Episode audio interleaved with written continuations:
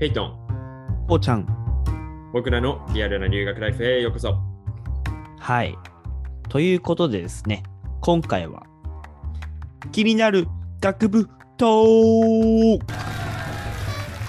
ということでですね、まあ、新企画をね、ちょっとやっていこうかなと思うんですけど、この気になる学部トークっていうのは、まあ、普段はね、結構僕たちカジュアルな話をしてるんですけど、まあ、ちょっと変わって、もうちょっと視聴者のためになる話というか、うん、まあね、タイトルの通り、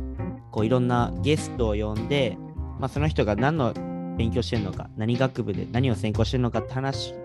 から、まあ、その学問について、どんなことを学ぶの、どんな授業があるの、みたいなところをこう深掘りしていきながら、まあ、そういう学部をね、いろんな学部を紹介していこうかなっていう、まあ、そういう企画になっております。で、まあ、今回ね、第1回ということで、今回のゲストというかね、スピーカーは、まあ、もちろん、うちの相方のペイトン君、はい。まあ、教育学部で、まあ、今勉強してるってことで、今回は教育学について、まあ、深掘りしていこうと思います。はい、よろしくお願いします。はい。それでは、Here we go.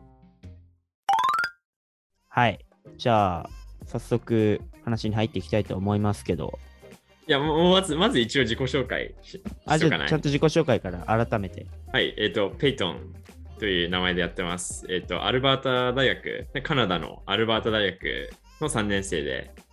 まあ、教育学部なんですけど、数学と日本語っていう2つの科目を選択して勉強してます。で、まあ、とりあえず大学出てからはカナダで、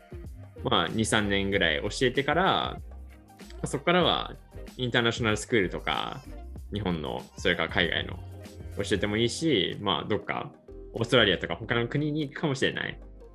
まあ、でも本当、教員になるっていう目標を持って、今は大学での勉強、そして来年から始まる、まあ、教育実習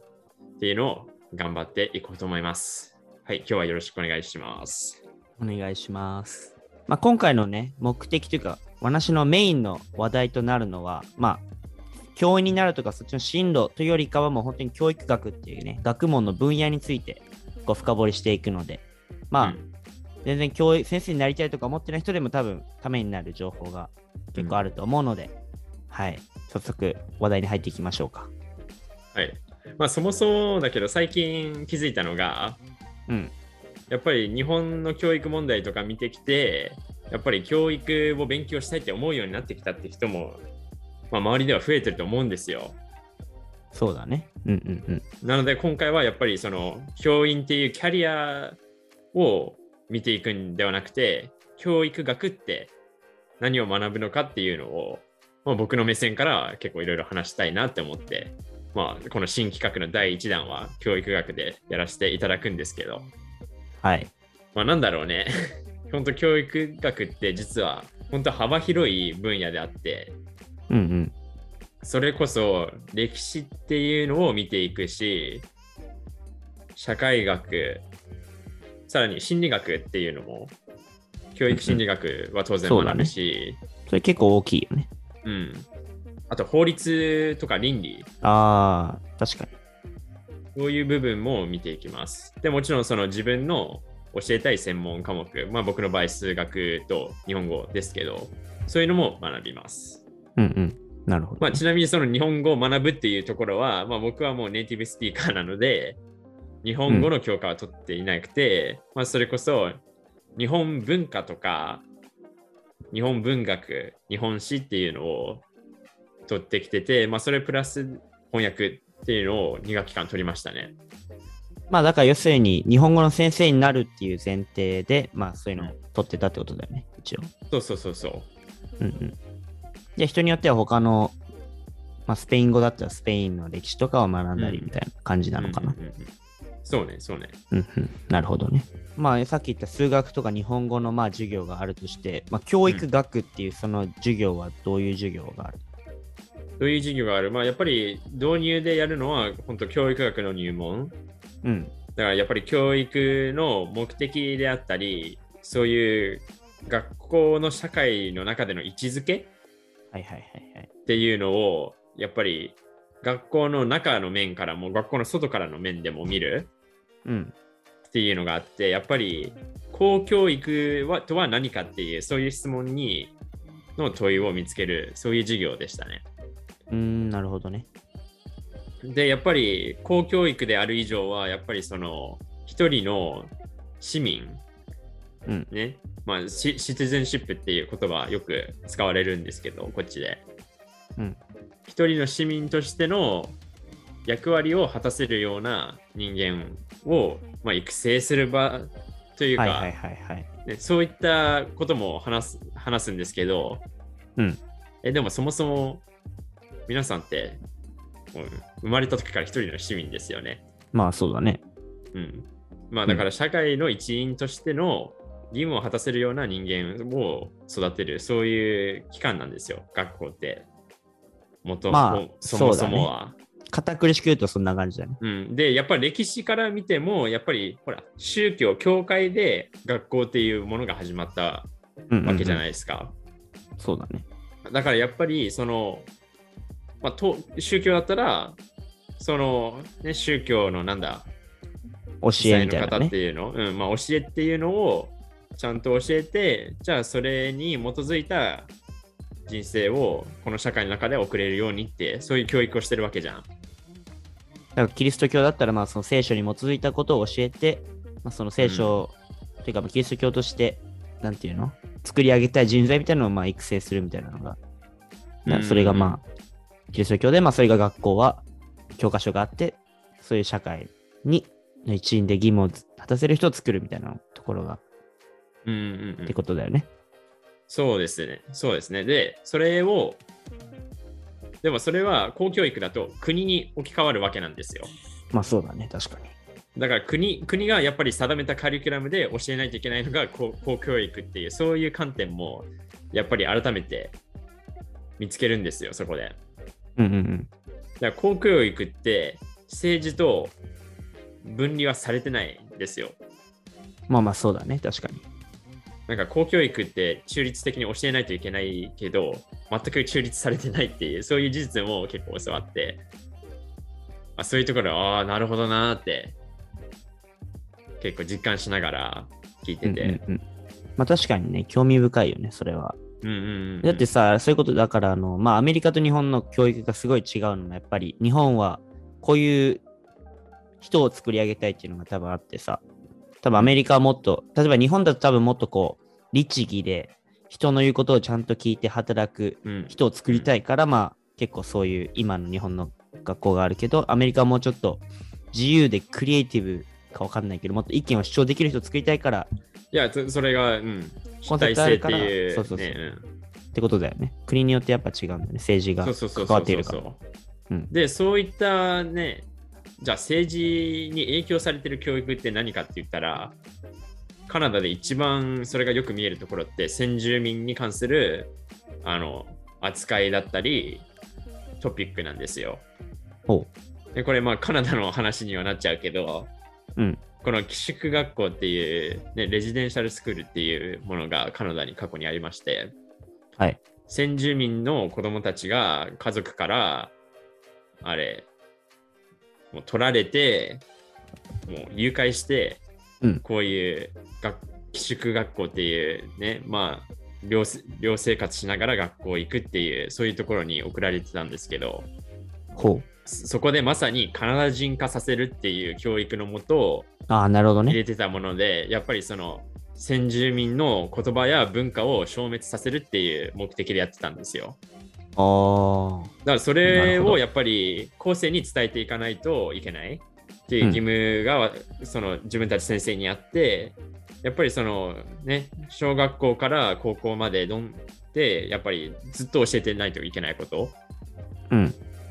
っていうのに、例えばまあ僕のアルバータ州では、ヨーロッパの歴史を学ぼうって、なんか社最近の社会のカリキュラムの再編施策みたいなの見て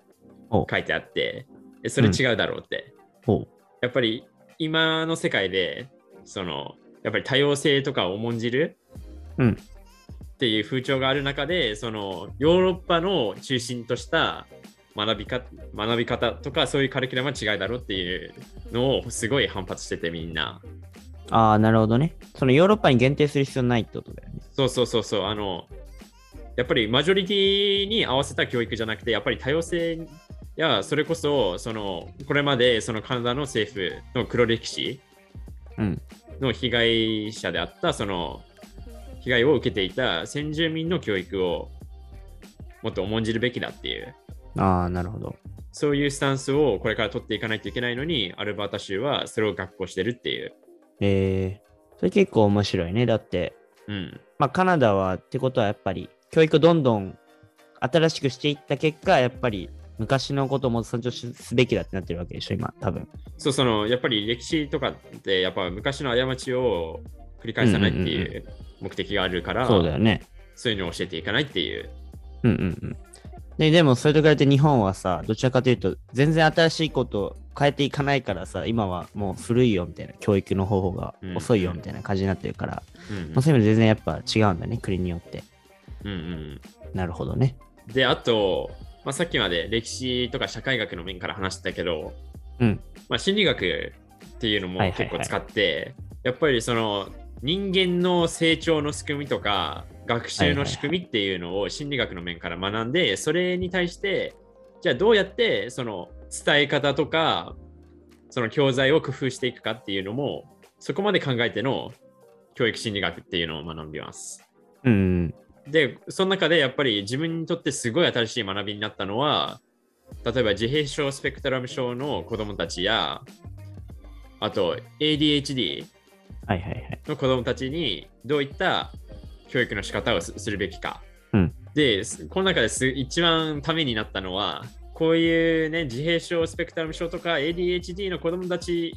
のために工夫したものって、実はみんなにとってプラスになるわけ。なるほど。だからそのマジョリティに合わせるんじゃなくて、ただマイノリティの方に合わせるっていうのは、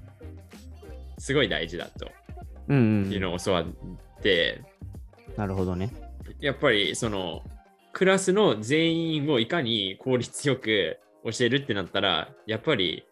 そのマイノリティに合わせるっていう方が全員にとって効果が出る。えで、その中でどういった工夫をしていくのかっていうのを結構学びましたね。ー、えー、それ結構面白いね。だって、やっぱりパッと見で思いつくのはやっぱ学校ってやっぱクラス30人とかいたらさ、うん。やっぱり追いつけてない子に合わせるよりか、合わせるとやっぱり授業、なんか全体としてさ、なんか遅れちゃう気もするから、どちらかというとやっぱり、できる子にこう合わせていった方がなんか、まず学校のさ、どこの学校入りましたみたいな実績とか考えたらそういうのが良さそうな感じもしちゃうけど、まあ確かにマイノリティの方に合わせるっていうのは結構新しいかもしれない。うんうんうんうん。で、やっぱりそれこそ、あの、うつの,、うんのなんか対処法だったり、対処法じゃないけど、ね、そういう話を持ちかけられたらどうするとか、うんうんうんやっぱりそういう面での心理学っていうのは働いてくるし、やっぱりその先生っていう役割ってすっごいたくさんあって、そうだね。それこそカウンセラー的な面もあるし、社会福祉士みたいな面もある。やっぱり子供の安全を保護するポジションでもあるから、うんそうだね。そういった知識っていう幅広い知識っていうのは絶対必要になってくる。確かに。なんならその救命士っていう役割も応急処置するときとかって出てくるわけだし、そうだね。そういった面では親以上の義務っていうのが生じるんじゃないかっていうのを学んで、うん。で、これ、ここからは法律と倫理、教育の法律と倫理っていう授業の話に入るんだけど、うんやっぱりどんなアクションでも、やっぱり子供たちにとって一番いい、その、acting in the best interest of the child っていうんだけど、お子供たちにとってプラスになるように働くのが何が何でも一番いいよねって。やっぱりどんなどんなことをしても、やっぱ子供たちにとってプラスになるようになるほどね、っていうのは大事だと。まあ、子供たちファースト。そうそうそうそう。なるほど。まあ、でも、ミ結構難しい問題だよね。だって子供たちって言っても、さっきも言ったように、いろんなレベルがいてさ、まあ、うん。中には、ちょっと、その ADHD とかそういう子もいたり、あとはすごい頭いい子がいたりってするからね、そこにこう、どうやって全員にとってプラスにするかは難しい質問だよね。そうそうそうそう。で、それってやっぱり当然法律にも絡んでくる話で、うん。やっぱり裁判とかになった時って、じゃあ学校のルール守ってたのか、国の法律守ってたのか、その子供にとって一番の選択肢を取ったのかっていうのが問われるわけだから。うーん。なるほどね。この教育の法律と倫理の授業ってすごい学びが多くて、ほまあ、高校の時にカナダの法律法律学っていうね、選択科目取ったんだけど、やっぱり人権っていうね、すっごい基本的なところから、やっぱり始めないといけないの。う。うん。やっぱり人権がやっぱり一番ベースに来ないと、そもそも教育ってできないよねっていう話なんですよ。うんうんうん。やっぱり教育を受けることもやっぱ人権の一部なんよ。うんうん。やっぱり人ってやっぱ教育を受ける権利があるっていう。そうだね。だからやできるだけやっぱり平等な機会を教育で与えないといけないっていうのがあって、そういうところもやっぱ倫理とかにかかってくるわけなんですよ。うん。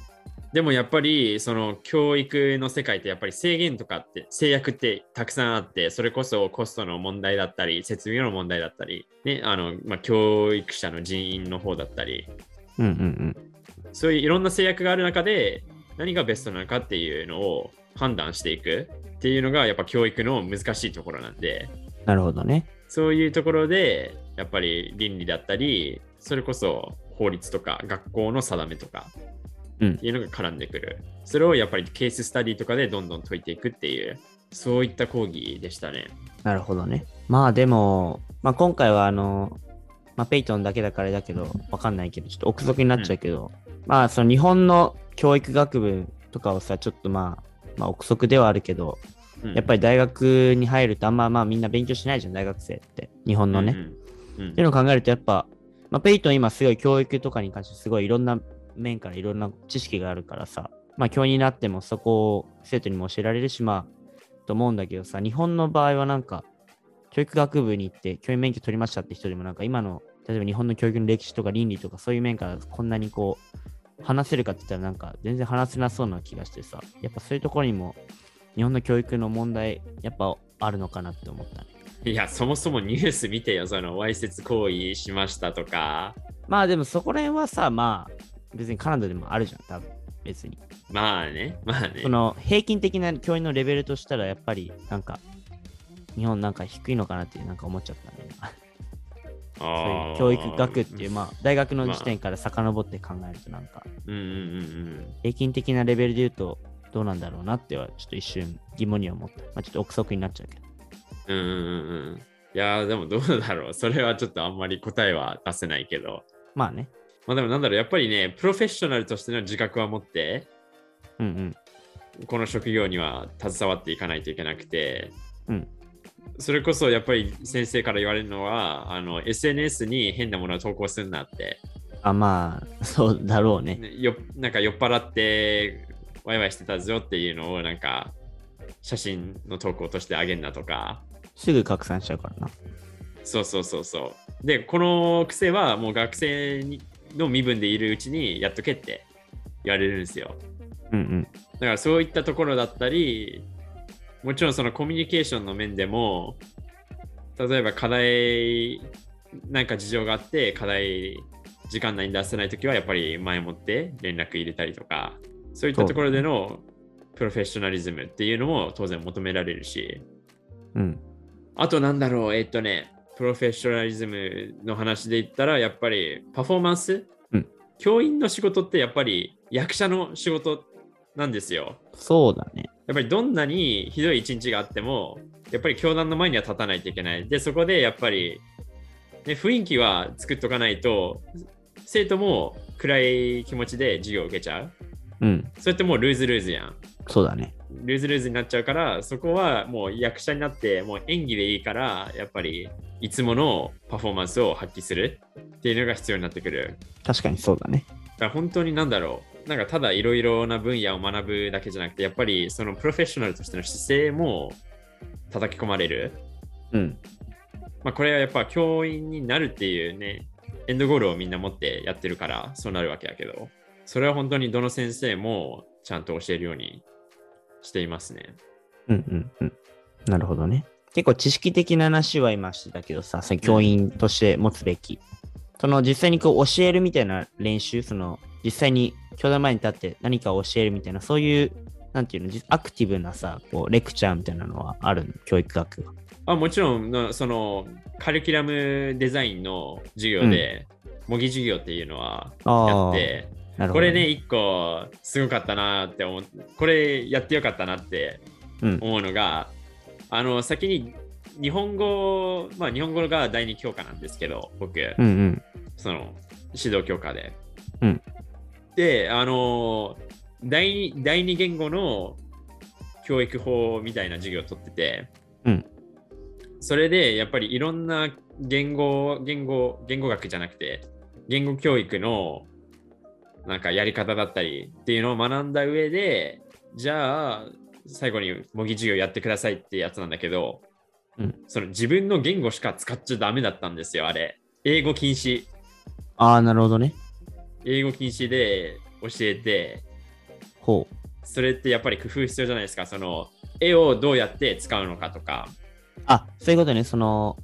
日本語を勉強して、まだ日本語そんなできない子に対して日本語で教えるとね。そうそうそうそう。あ、それは確かに難しいね。でもやっぱりなんだ、先生も I have high expectations って。とか、先生がその生徒の立場になれるからね。日本語わかんない子に日本語を教える。ああ、なるほどうん。うん面白いね。だからそれやって、本当になんだろう。